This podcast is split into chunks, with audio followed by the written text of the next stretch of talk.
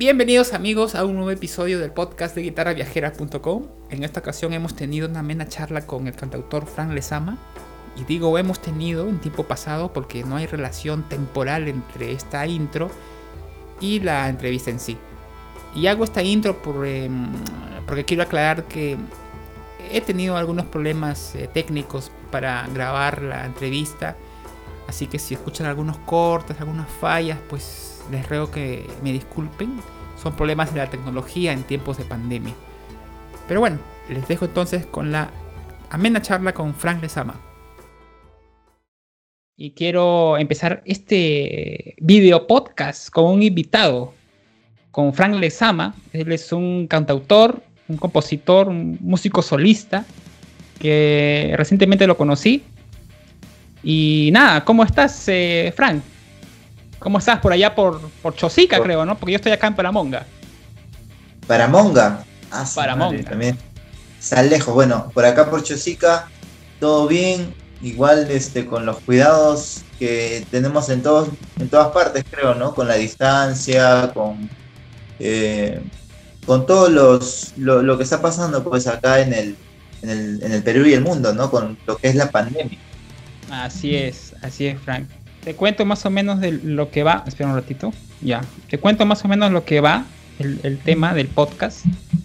Yo normalmente hablo de temas de viajes y también por ahí de música. Porque yo también estoy metido más o menos en el tema musical, porque para los que están escuchando y ahora viendo este podcast, em, yo conocí a Frank en un concurso de Music Market, que es una tienda de instrumentos musicales que está en Lima. Eh, y una vez yo, participé en ese concurso y justamente fue ahí que yo conocí a Frank y a, Mar, a Marco Loyola.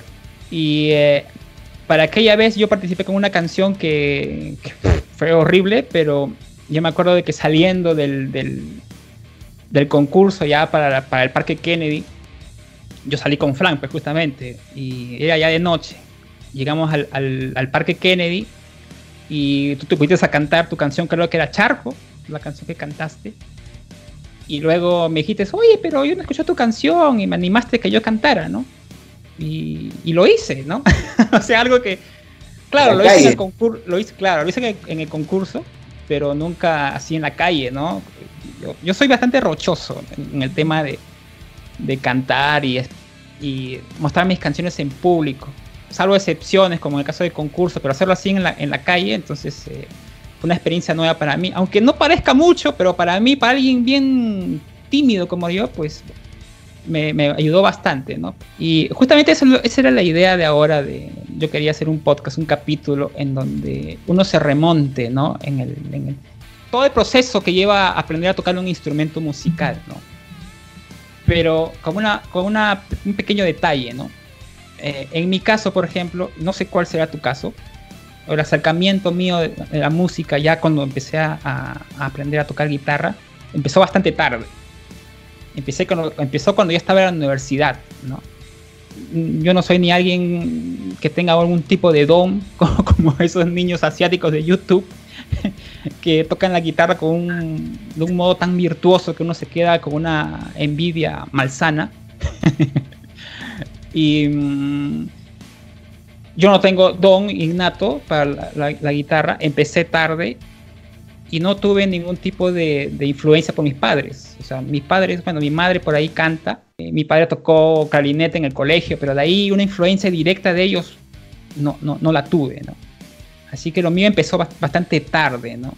Entonces yo sé de que hay mucha gente que piensa que porque ya tiene una edad, está ya sobre los 20, por ejemplo, eh, ya es difícil aprender a tocar guitarra y, peor, y peor todavía eh, pensar en, iniciar una carrera musical a una edad tan, tan tardía, entre comillas, ¿no? Más de 20 años, sin saber tocar ni, el re menor en la guitarra, Entonces yo quería más o menos conocer cuál, cuál ha sido tu historia, porque tú sí ya, ya llevas un tiempo eh, haciendo música, creando tus canciones, estás, te has te has hecho de un público que, te escucha, que te sigue.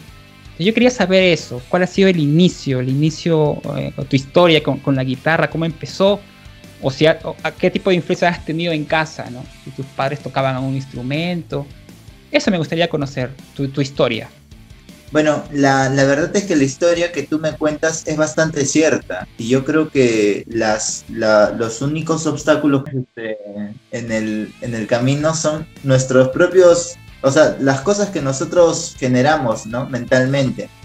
Yo en realidad tampoco soy un virtuoso de la, de la guitarra, aunque siempre desde muy niño yo veía un instrumento y lo quería tocar. Me acuerdo que en ese entonces yo este, era muy chico, pues, ¿no? Y no, y bueno, yo vivía con mi madre, nada más. Mi madre no tenía el suficiente solvento como para comprarme una guitarra, ¿no? Que estaba a 150. O una vez me acuerdo que tuve la oportunidad de, querer, de, poder adquirir un instrumento porque un borracho estaba gritando con, la guitarra, ¿no? Y es. Te, juro, ¿ah? así tal cual la historia. Un borracho estaba gritando por la calle eh, con la guitarra y decía: ¡La vendo a 50 soles! y yo dije, eh, yo dije, madre, 50 lucas. Era muy chico, ¿no? No sabía en realidad cuánto era 50 soles, o sea, para mí sonaba bastante, pues, ¿no? Y, este, y mi madre me dijo que no, que no, que no había la posibilidad. Entonces yo desde, a partir de esa edad dije, en mi primer trabajo, eh, en mi primer sueldo, voy a comprarme mi primera guitarra. Y así fue. Ah, o sea, eh, todo, toda tu niñez no, no tuviste ningún tipo de, contacto con, la guitarra. Lo, lo, mira, lo que me llamó la atención a mí para la música fueron mis tíos que, este, que tocan eh, instrumentos como guitarras, ¿no? Porque hacen música criolla. Entonces mm. ellos venían en diferentes eh, lugares, locales, y en todos los, los cumpleaños pasados se reunían y tocaban, pues, ¿no? Y cantaban, y la guitarra la hacían, pero llorar, pues. Claro. Y eso a mí me, me motivó demasiado. Decía, porque tú sientes la magia que hay en la música, ¿no? Tú sientes eh, cuando, eh, bueno, un niño, para mí un niño cuando siente la música, ese llamado de la guitarra y dice, los dedos los mueven y es como magia.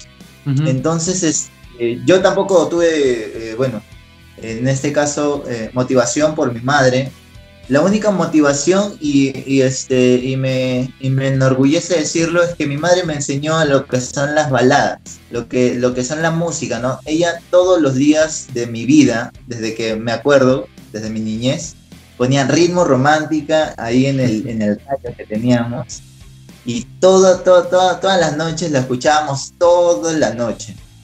Ya esa radio nunca se apagaba. Desde que yo llegaba del colegio, prefería escuchar la radio que ver la tele.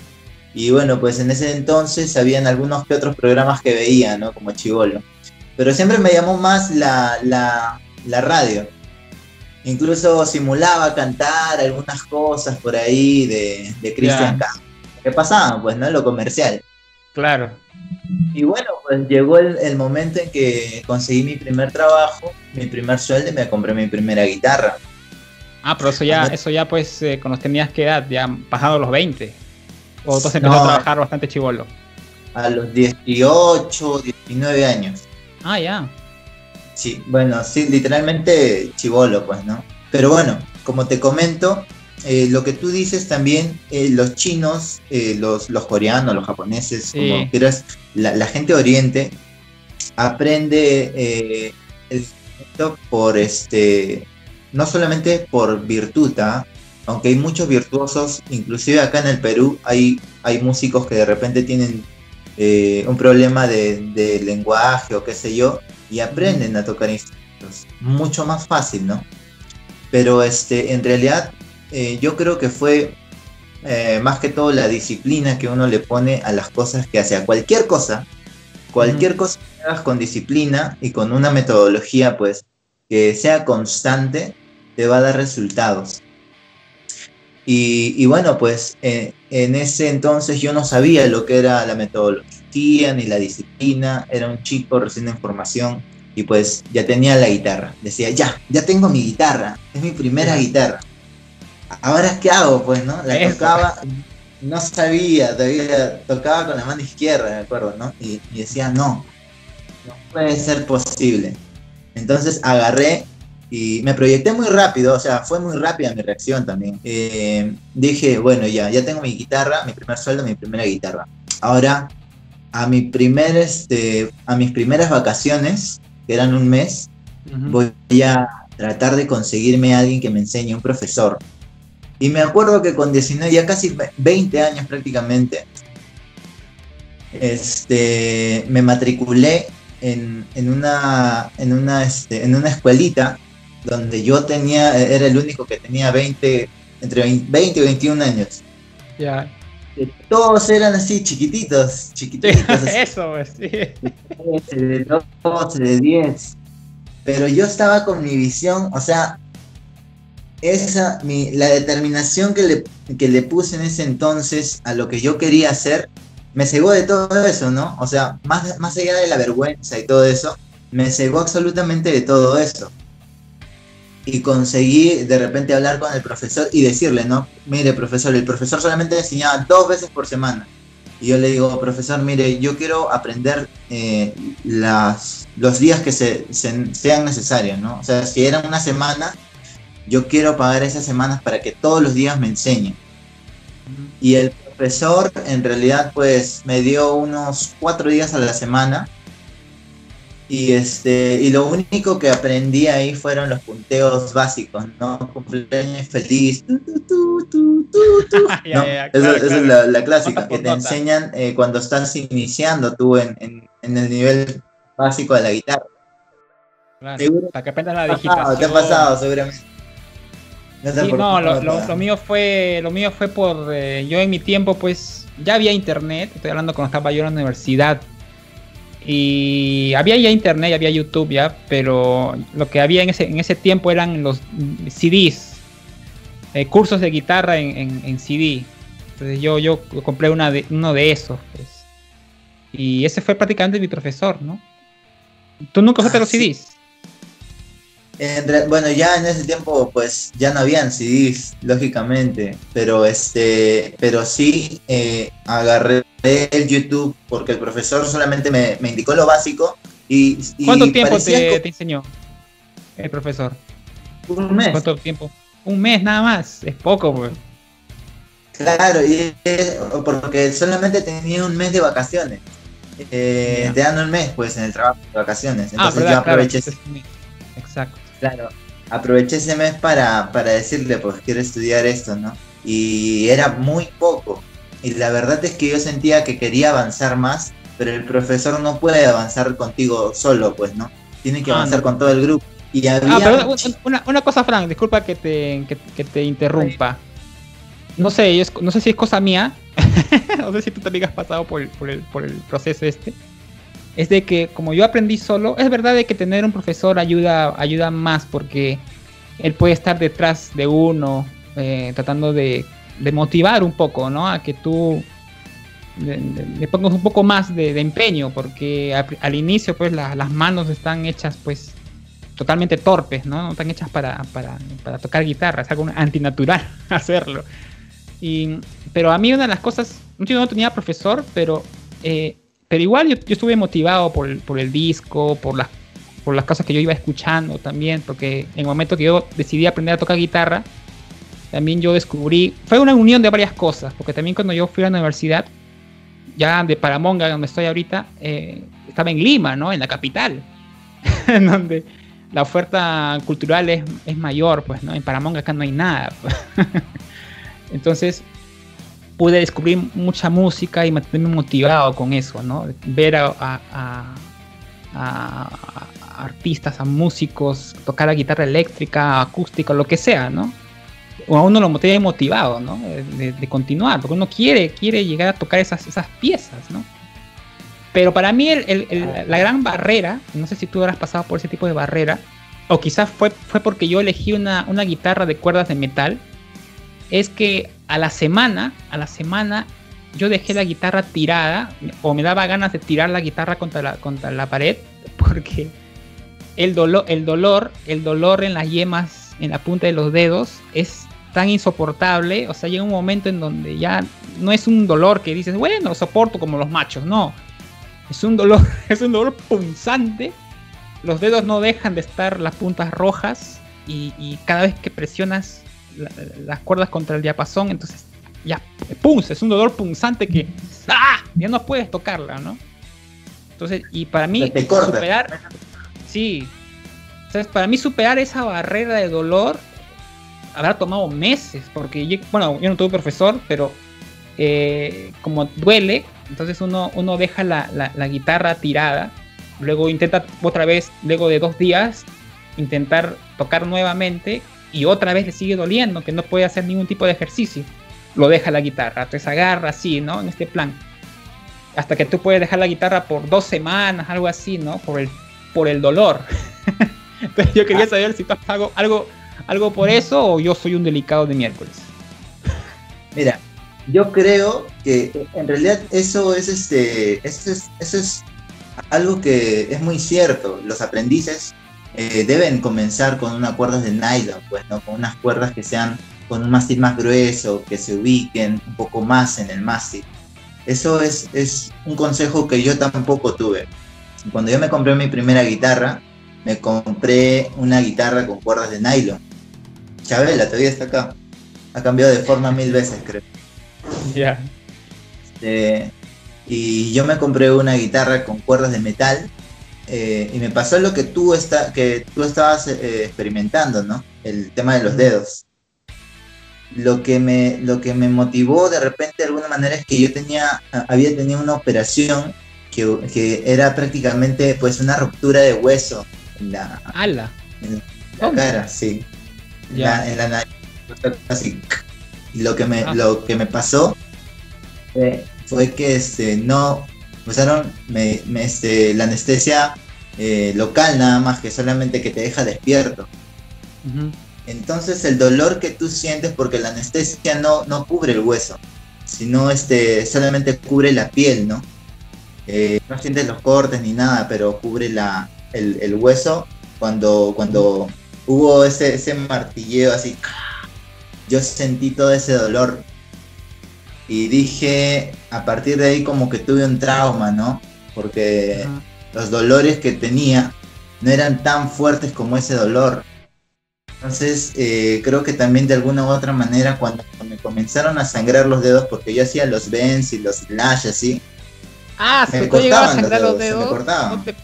a mí nunca, eso sí es extremo, ¿eh? es extremo, ya. Sí, juro. Y, y y este y me acuerdo que no, o sea, que, que sentía así el punzón que tú, que tú sentías, pero como que no le tomaba mucha importancia, ¿no? Y, este, y a veces me olvidaba del dolor y solamente pues seguía practicando.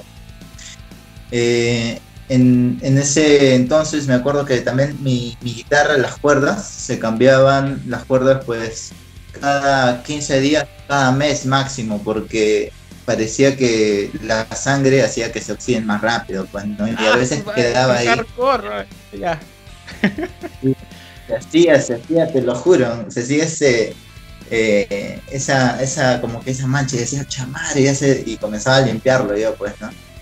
Ah, la cuestión, la cuestión fue que también este, eh, se curaron las heridas y salieron los callos. Y este, yo creo que la guitarra, más que, más que este, era mi obsesión, era, hasta ahora sigue siendo, este, sigue siendo, pero cuando comencé, de verdad tenía una intensidad tan que yo no podía vivir sin mi guitarra. Yo tenía que tocar en todas partes. Y cuando me iba al trabajo, antes de irme al trabajo tocaba. Y cuando venía del trabajo tocaba. Y cuando estaba en el trabajo agarraba mi celular y tocaba en, el aplicativo de la guitarra. Y estaba aprendiendo acordes. Eh, eh, en los momentos libres. Leía un poco de, algunas partituras. Eh, en realidad, lo, que yo, lo que sí me di cuenta mucho es que yo desarrollé el oído muy temprano. Porque yo en el colegio, regresando atrás, antes de la guitarra, tocaba flauta y sentía todos los sonidos de las canciones, pues, ¿no? Al instante. Y la flauta la comencé a tocar al, oído eh, sin flauta, porque no tenía de repente la plata para comprar una flauta que estaba un sol en el cole. Y tocaba así, ¿no? Me memorizaban los huequitos y tocaba así. Me veían como loco así tocando mi flauta, sin flauta. Ya. Pero cuando, cuando me compré la flauta, este, lo, lo, bueno de la flauta y los instrumentos de viento es que te dan una noción de leer una partitura o de de repente este, eh, reconocer una partitura, ¿no? Entonces, este, yo cuando me compré eh, mi primera flauta, que me costó algo de 10 soles, 15 soles, creo, una Yamaha, comencé a tocarla, pero ya no necesitaba verla, solamente silbaba, nada más, decía, ay, ya, está así, y silbaba nada más. Ah, ya. Podías reconocer eh, solamente escuchando qué nota era. Sí, yo creo que sí, ah, también este, ha sido un factor que, del que no olvido, que pues eh, es muy bueno entrenar el oído siempre. Eh, en, bueno, creo que un músico nace con, el oído, ¿no? Y bueno, yo también eh, cuando comencé a agarrar la guitarra y comencé a hacer, bueno, me enseñaron lo que me enseñaron en el colegio que te dije, en un mes. Y el profesor ya no quería avanzar más, pues. Entonces, y siempre me gustan las cosas, a mí soy bien así como que quiero resultados, pues, ¿no? Y, yo tenía pocos resultados de los que yo quería. Yo quería cantar una canción, por, por ejemplo. Ah, tú lo tenías claro. o sea, tú, tú cuando aprendiste a tocar guitarra, eh, ya sabías más o menos qué hacer con ella. O sea, te cuento esto porque en, mi caso, yo al principio quería ser eh, guitarrista solista, porque quizá eh, la influencia que tuve cuando estaba más chico era que yo, yo vi videos en, televisión nacional, en TV Perú, lo que es ahora, eh, videos de Raúl García Zárate, no sé si lo conoces, al guitarrista yacuchano, que toca guay, que tocaba, que ya, ya falleció ya. Pero tú ves a, o, veías a, García Zárate, a Raúl García Zárate, y uno se queda pues huevón, ¿no? Como, como toca la guitarra solista, toca los guaynos, hasta emula el, la, la, percusión, ¿no? Ah, la percusión. ¿Has escuchado a García Zárate? ¿A García Zárate? ¿A Raúl García Zárate? No, a, Manuel Chaprado. algo parecido a Manuel Chaprado. Ya, algo, algo parecido. Entonces, eh, yo, mi, mi, mi primer eh, acercamiento, con, cuando ya yo tuve la guitarra, yo quería tocar así, yo quería ser un virtuoso de la guitarra, así, tocar así, ¿no? Eh, ser un guitarrista de, así de, de concierto, ¿no? O como se llame. y, pues mis habilidades eh, con la mano creo que no, no, estaban adaptadas para ese tipo. Así que lo mío fue cambiando. Mientras iba aprendiendo a tocar guitarra, eh, fue cambiando la, visión. ¿no? Yo quería al principio ser un guitarrista así, que tocaba música pues eh, peruana, solista pero al ver de que no había progresos, de que era un poco tonto con, las manos, entonces dije mejor, ahí ya me enfoqué en el tema del rock, porque el rock, ¿no? Encima es más sencillo, que bueno, como no voy a poder eh, ser un, Raúl García Zárate versión 2, entonces voy a tocar rock, ¿no? solamente acompañando, solamente acompañando, ¿no? Acordes, esas cosas, ¿no? Y, y ahí recién ya ingresé al tema del rock y ahí también más o menos empezar a intentar eh, tocar solos, ¿no? Pero es otra onda, ¿no? Es otra onda, pero lo mío fue, fue un proceso que fue cambiando, ¿no? Pero tú me estás diciendo de que desde que tú agarraste la guitarra, tú tenías claro de que tú querías hacer canciones, querías cantar, o sea, acompañarte y cantar o, no. No, bueno, o sea, yo no quería, no sabía, o sea, solamente quería es como que transmitir, ¿no? Porque veía los conciertos y sentía, sentía porque la música te da un poder, aparte de, bueno, tocar guitarra o cantar, es, yo quería sentir ese poder, ¿no? Por ejemplo, cuando cantaba Mi historia entre tus dedos y sentía esa magia, lo que el cantante transmitía, yo decía, yo quiero sentir esto, yo quiero tener ese poder en mis manos y poder tocar y cantarla y que la gente pues se identifique ¿no? con la letra. Y la verdad es que yo también he sido bastante torpe. O sea, yo hice canciones porque... Y yo comencé a hacer canciones porque eh, los covers, como que algunos llevaban algunos acordes que me olvidaba y era muy torpe recordando y memorizando. Entonces yo hice este. Yo dije en algunos covers que me sentía bien eh, o sea, que, te sentías, ¿no? Que transmitías. Yo digo, yo, yo, quería, yo quería transmitir lo mismo, pero con mis palabras, ¿no? Yo quería eh, cantar eh, mi letra. Por ejemplo, a, mí me gustaba mucho la, la banda Men, anteriormente, fue mi primera banda. Eh, me aprendí los solos, todo. Y también estuve en una banda donde hacíamos un tributo a Pedro. Y yo era la primera guitarra. O sea, yo no soy este un virtuoso de la guitarra ni nada por el estilo. Eh, normalmente hago segunda porque, este, porque la primera necesita bastante teoría. Entonces, este, pero los solos así me, los este, memorizaba en, el mástil de la guitarra. Entonces, yo no cantaba para, para hacer tributo a Pedro. Cantaba otro pata y yo tocaba. Y un día llego así de la nada y le digo, oye, ¿qué tal si cantamos nuestras propias canciones? Y me miraron, pues, loco, ¿no? Así como que, oye, esto, que, no, estás loco, me decían. no, la, no, pero escuchen, miren, tengo una canción que más o menos se da de este género y este y yo ya, ya había comenzado a escribir, pues, ¿no? Entonces, este, les dije, les di esa propuesta y como que algunos se asustan, pues, ¿no? Eh, no quieren salir de lo convencional. Eh, a mí me gustan mucho los covers, pero como que ya también los mismos covers eh, no, no, no, dicen más de lo que ya han dicho, pues, ¿no? Que ya es suficiente, creo. es mejor, yo creo que para, para cualquier artista expresarse él mismo, ¿no? Así sea la canción, pues, no sé, cualquier cosa, pero llegar a ese punto de expresión propia. Eh, el arte en sí, la guitarra y la voz eh, son solamente instrumentos. Lo que eh, en realidad está en la canción es este el alma del artista, pues, ¿no? Porque si no, pues una cuerda, guitarra. Eso es lo que yo quería expresar. Ya, pero cantar ya es otro, es otro tema, ya pues. Tú desde el inicio querías, querías cantar, tú desde el inicio querías cantar, cuando estabas en el proceso de aprender guitarra, ¿se te había ocurrido cantar? Sí, mira, y lo peor es que, o sea, yo sabía cuáles eran los tonos, porque sabía que mi voz llegaba eh, hasta un cierto límite, por ejemplo, hasta mi silbido, ¿no? Que ahora ya lo he superado, pero este, por prácticas y técnicas, pero sabía, ah, por ejemplo, si decía, si mi silbido no llegaba, mi voz tampoco llegaba.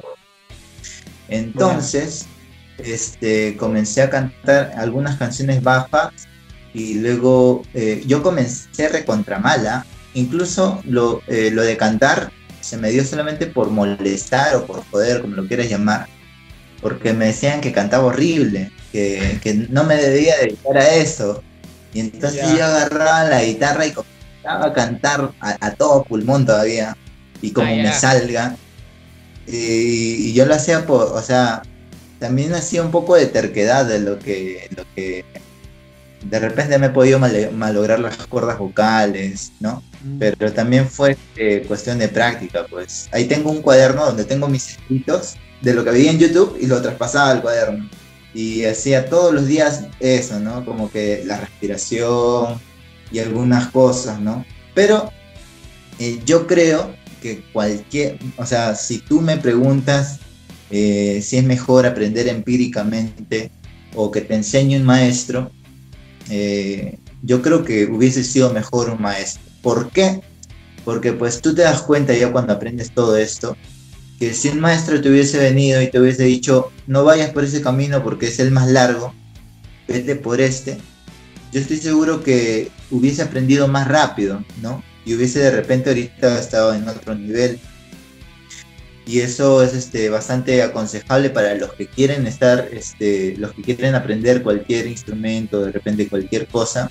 Empíricamente se llega a, cualquier eh, lado, pero el camino es más largo, porque te vas a topar con cosas que vas a ver cómo afrontar y vas a conseguir afrontarlas, ¿no?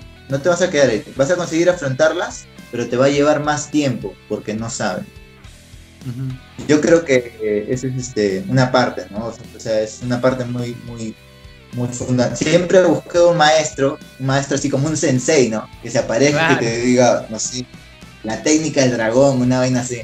Sí. y que te mantenga este motivado también, ¿no? Porque también tú, tú, que has, tú, que, tú que has iniciado, desde que has empezado a tocar guitarra y has intentado cantar, ¿no? Porque tenías esa, esa actitud de que, ah, qué chulo, O sea, cosa que me hubiese, gustado tener yo, porque yo sí era bien rochoso, ¿no? Pero supongo que habrás pasado por esa etapa en donde no puedes coordinar lo que tocas en la guitarra y cantar a la vez. Porque es, toda una vaina, ¿no? Es, difícil. toma toma tiempo eso. Sí. Y, ¿sabes cómo, cómo, cómo sucedió esa, esa cuestión también? O sea, sí me acuerdo clarísimamente que yo tocaba y y este y cantaba y no sonaba pues no y me iba así cuando me, adelantaba y, y me amargaba pues me amargaba y decía que y hasta que le agarré el ritmo a la mano. Me di cuenta que todo está en el, el, secreto está en la mano. No pues son tres cosas que es mano, mano que pues, ¿no? para, sentir la canción. igual es el rasgueo. Sí pues también la otra mano también. Que tienes que cambiar los acordes tienes que cambiar los acordes al momento. Claro, son tres cosas a la vez. Mano derecha, mano izquierda y la voz. y la voz. Sí, claro. pero me acuerdo que hacía, o sea, primero comencé, me acuerdo con un libro que es muy bueno, que lo recomiendo, eh, con esas revistas que, te dicen 100 veces de Do a La, de La a Mi menor, de Mi menor a Fa, y, este, y así, 100 veces, ¿no? 100 veces, con un rasgueo tan, taran, tan, taran, la menor, do, y así, este, poco a poco. Eso sí, lo aprendí yo, yo solo, en el, transcurso de los acordes, eh, yo los aprendí en YouTube, pues, ¿no? Algunas, algunos consejos, este, y luego, pues, conseguí como, como conseguí este, hacer canciones porque como me gustaban los sonidos y sabía identificar, entonces comencé a escribir algunos temas y decía, quiero que lleve este sonido, ¿no? No sabía el nombre de los acordes. Entonces agarraba la guitarra y, comenzaba a buscar ese sonido que, yo quería. Y por eso es que Charco ah, hasta, hasta ahora tiene, está en Si menor, pero tiene acordes que prácticamente fueron creados al oído y ahora le añadió algunas otras cosas, pues. Al momento de, componer, tú no tienes ninguna, ninguna base teórica entonces. Tuyo es más instintivo. Ahora, ahora como vas, aprendiendo teoría. Ahora sí, ¿ah? porque es muy importante la teoría. Es muy importante porque te abre muchas puertas. aparte de lo, de, en lo musical, en lo laboral también eh, por ejemplo, el saber que una canción tiene un, un, ¿cómo se podría decir? Un ciclo de acordes que se repiten en todas las canciones. Entonces, si tú escuchas esta canción y dices estendo, ay, entonces es su quinta, su cuarta, su quinta, y así se repiten varias canciones, ¿no? Bueno, ahí sí eso, ni idea. Pues. prácticamente es armonización, pues, ¿no? Y, y lo que te enseñan las armonías es, por ejemplo, a, distinguir el tipo de canción que quieres hacer. Si es una canción triste, va a ser con acordes menores. Si es una canción alegre, va a ser con acordes mayores. Y, simultáneamente, si quieres hacer una triste con una que comience triste y termine alegre, pues ya tienes que mezclar, ¿no? ¿Y cuánto más o menos, cuánto, cuánto fue el tiempo que, que, te tomó a ti más o menos tener un nivel ya aceptable, ¿no? O sea, porque normalmente ah, eh, yo, hago, me remonto en el pasado, ¿no? Y, me pongo a pensar en mi yo, de, en el tiempo que estaba en la universidad. Y yo más o menos eh, tenía la idea, ¿no? Ya aquí a dos años ya voy a poder estar tocando ya por lo menos fluidamente el acorde tras acorde, ¿no? Por lo menos. Y bueno, yo puedo decir de que a, la gente que está viendo esto o escuchando, eh, me tomó más tiempo. así, entre, entre tocar y no tocar por el dolor, dejar un rato, por las cosas de la vida, ¿no? Que también uno tiene que hacer otras cosas. Me ha tomado a mí, a mí unos 5 años.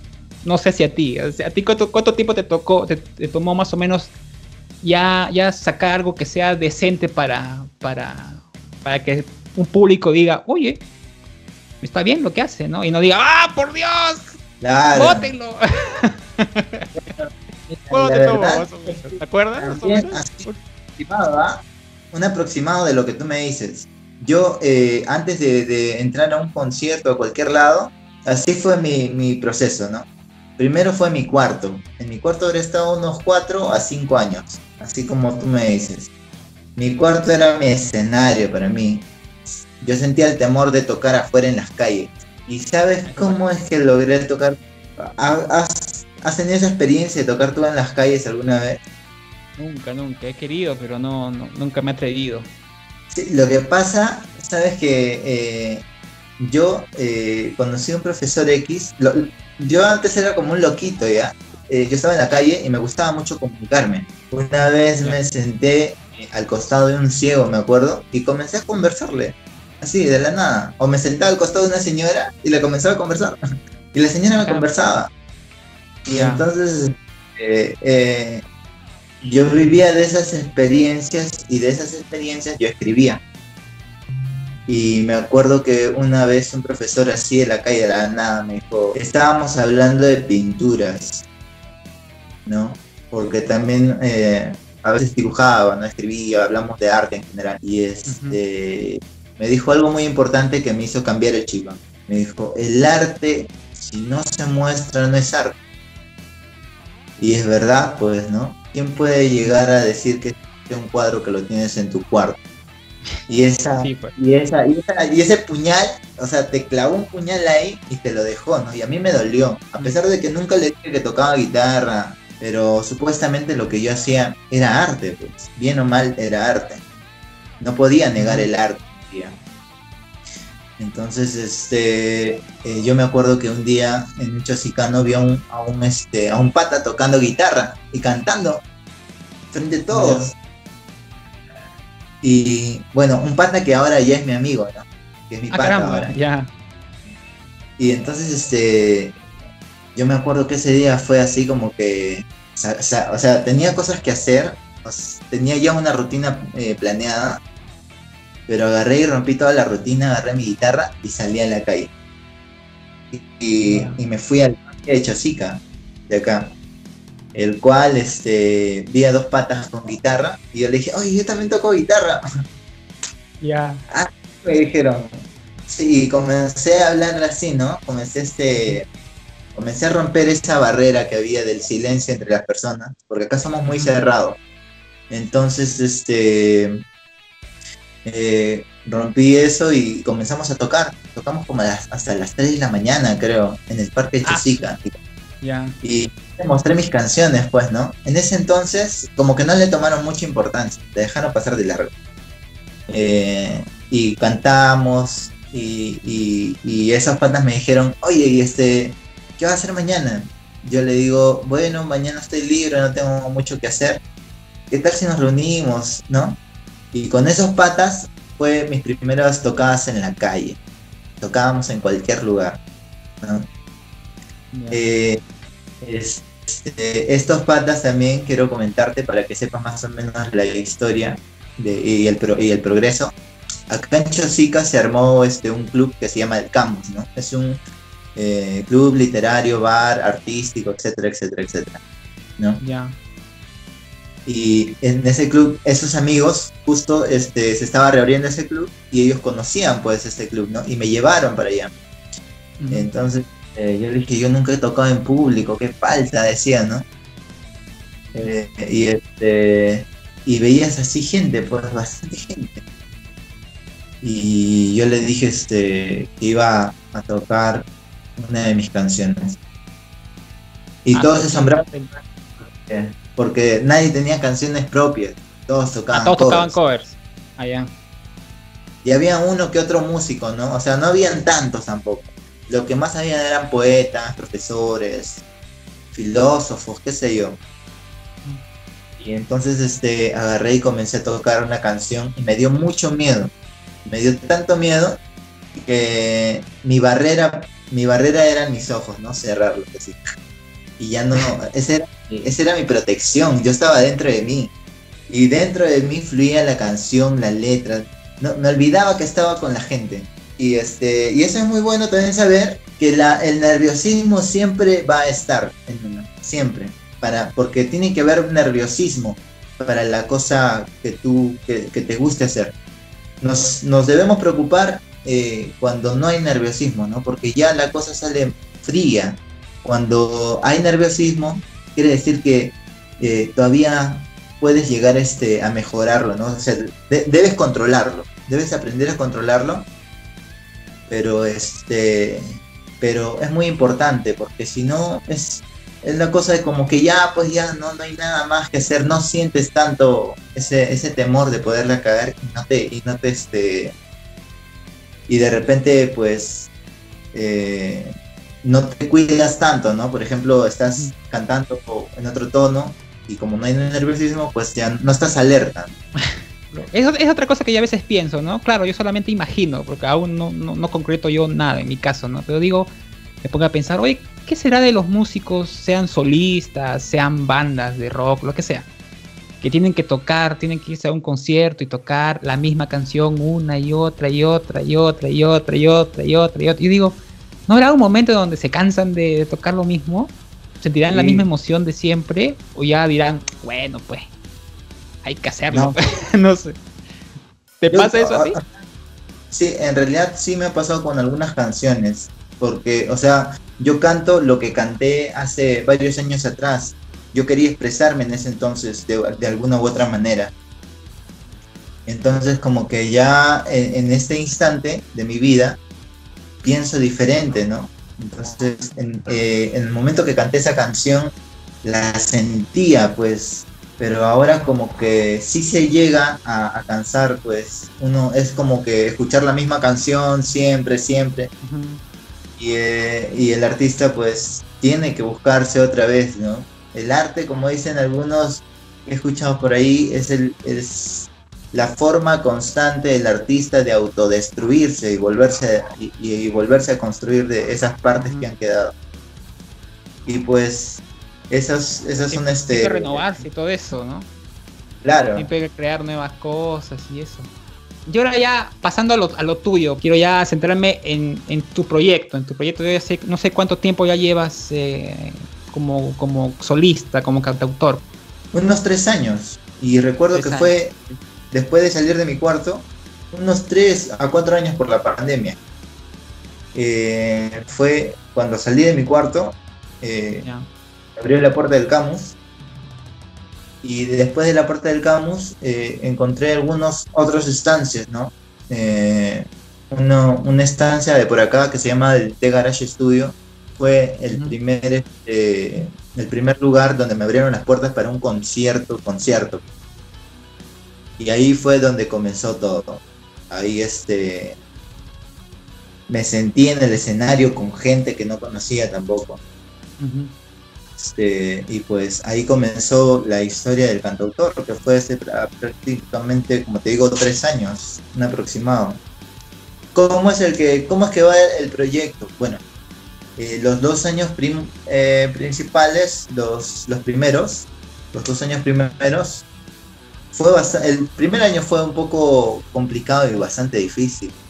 Nadie te conoce, tienes que hacerte de un público, tienes que romper barreras y cosas que pensabas que eran bonitas, pero no eran bonitas. Al final, si tú entras en esto de la música, ves que eh, más que unir, algunas personas destruyen, ¿no? Porque siempre va a haber personas así. Entonces, este, te das cuenta que en la música hay muchos factores que de repente son trabas para, el que está comenzando recién y que no tiene absolutamente ni idea. Entonces este, yo eh, conseguí algunos amigos y les comencé a, redirigir, ¿no? A decirle, oye, aquí hay un evento. Eh, algo que no hicieron conmigo, pues, por, decirlo así. Entonces este, nos formamos en una comunidad grande. Y pues este, también conocí a grandes amigos como ya conocidos, bastante conocidos, algunos que tocan como David Focasi, ¿no? David Focasi fue eh, la persona que también, la primera persona que me dijo, oye, tengo un concierto en Huancayo, ¿no quieres ir? Vámonos. Ah, chévere. Y este y yo le dije, ya, pues bienvenido sea. Claro. La cosa es que para mí fue una invitación muy importante que después en Huancayo yo también eh, tuve la, eh, iba a Huancayo no solamente a tocar, ¿no? Sino que iba a aprender dónde tocar, con quién, con quién debo ir eh, para tocar, o qué, o qué sé yo, cómo debía ser los implementos que debía tener para un concierto. Entonces yo fui a aprender eh, cómo había que conectar, qué guitarra usar y todo por el estilo. Ya, pero, pero en el caso de los conciertos, eh, tú ya debes de tener algún tipo de, de, producto, ¿no? Que ofrecer, ya producto, o sea, me ah. refiero a canciones. Claro. Eh, y eso es todo un tema, ¿no? Porque tienes que o, decidir por grabar en un estudio que tiene, no es gratis, o hacer lo que hace Megu, ¿no? Que eso justamente a mí es lo que me ha llamado la atención de que Megu, no sé si lo conoces a Megu, al, al barbón. Claro, sí, al barbón. Eh, que él graba su, música en, su casa, ¿no? Que tiene su pequeño ahí home studio. No, no home studio, no, un micrófono nomás, ¿no? Y tu computadora. Y mm, eso es bueno también, ¿no? Es bueno poder grabarse tú mismo y tú mismo hacer todo, ¿no? La edición inclusive. Yo también a veces tengo ideas, las grabo en el celular, ¿no? Eh, pero es otro tema ya poder grabarlas para que la gente lo pueda escuchar, ¿no? Entonces, ¿tú cómo has hecho para solucionar ese tema? Eh, bueno, yo también aconsejo eso de, interesarse por un home studio, porque en realidad, pues, eh, es una es voz y guitarra nada más, ¿no?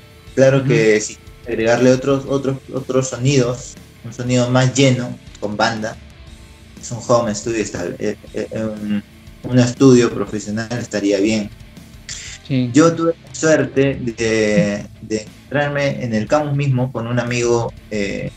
Por aquí tengo su libro de Polo Osorio, el cual también, eh, gracias a él, llegué al campus, escucharon mis temas y vieron pues lo que tenía. Y él dijo, ¿no? O sea, he tenido suerte también, no, no este, creo que lo que he buscado he llegado a encontrarlo poco a poco.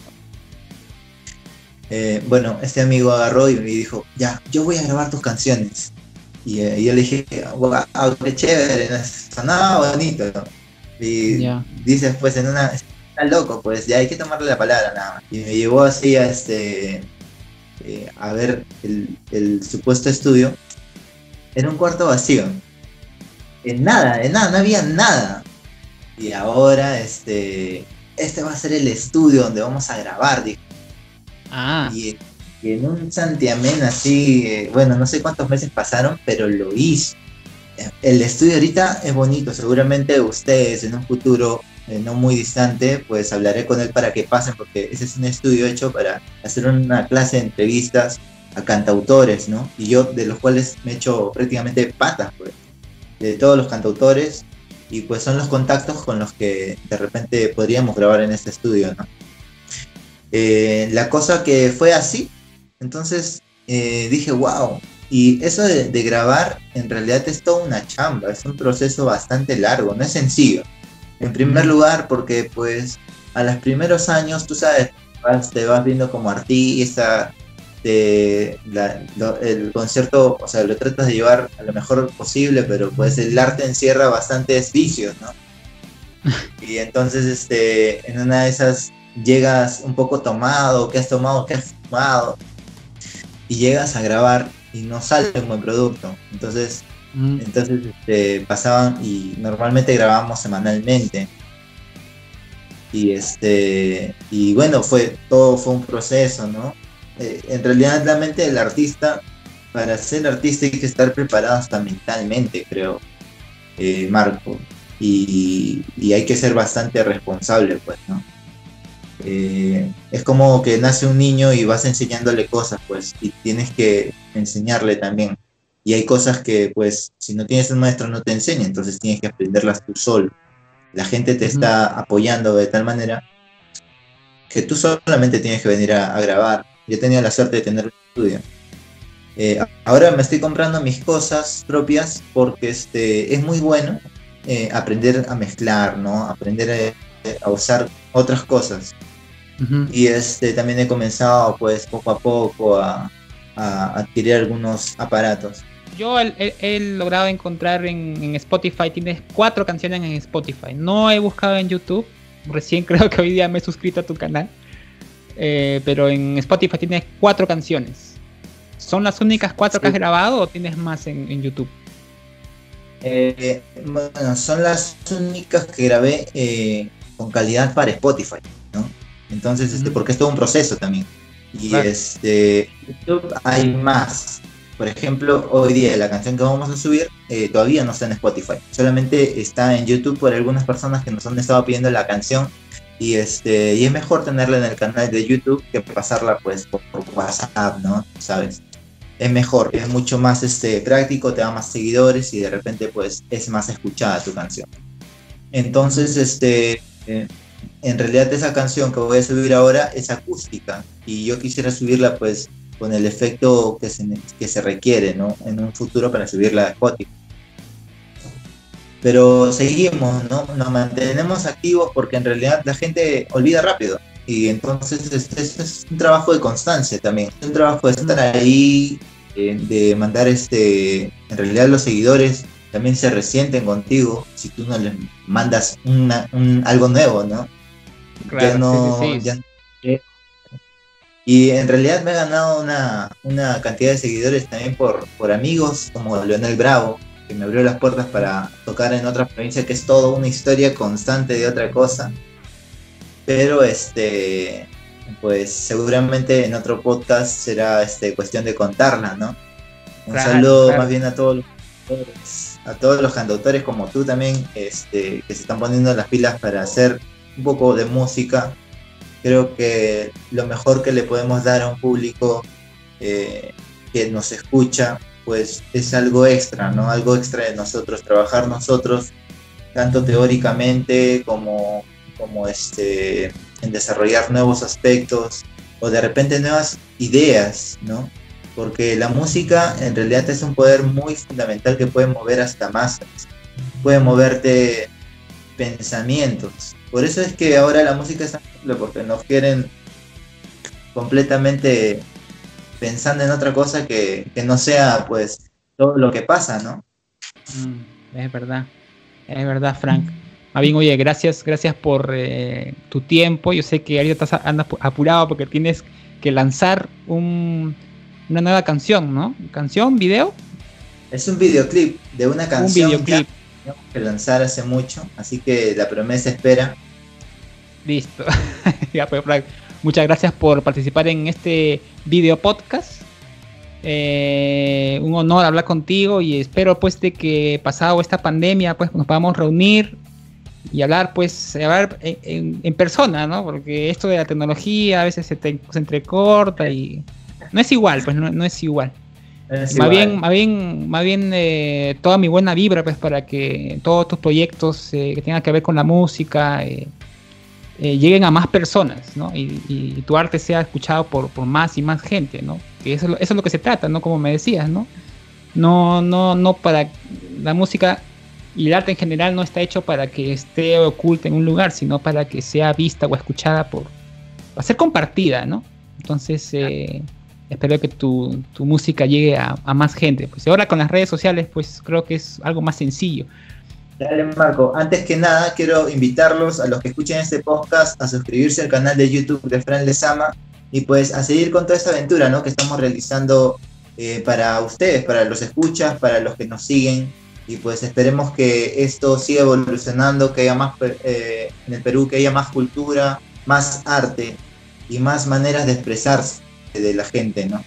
Eh, bueno, gracias por todo, Marco, y nos estamos viendo seguramente en, YouTube.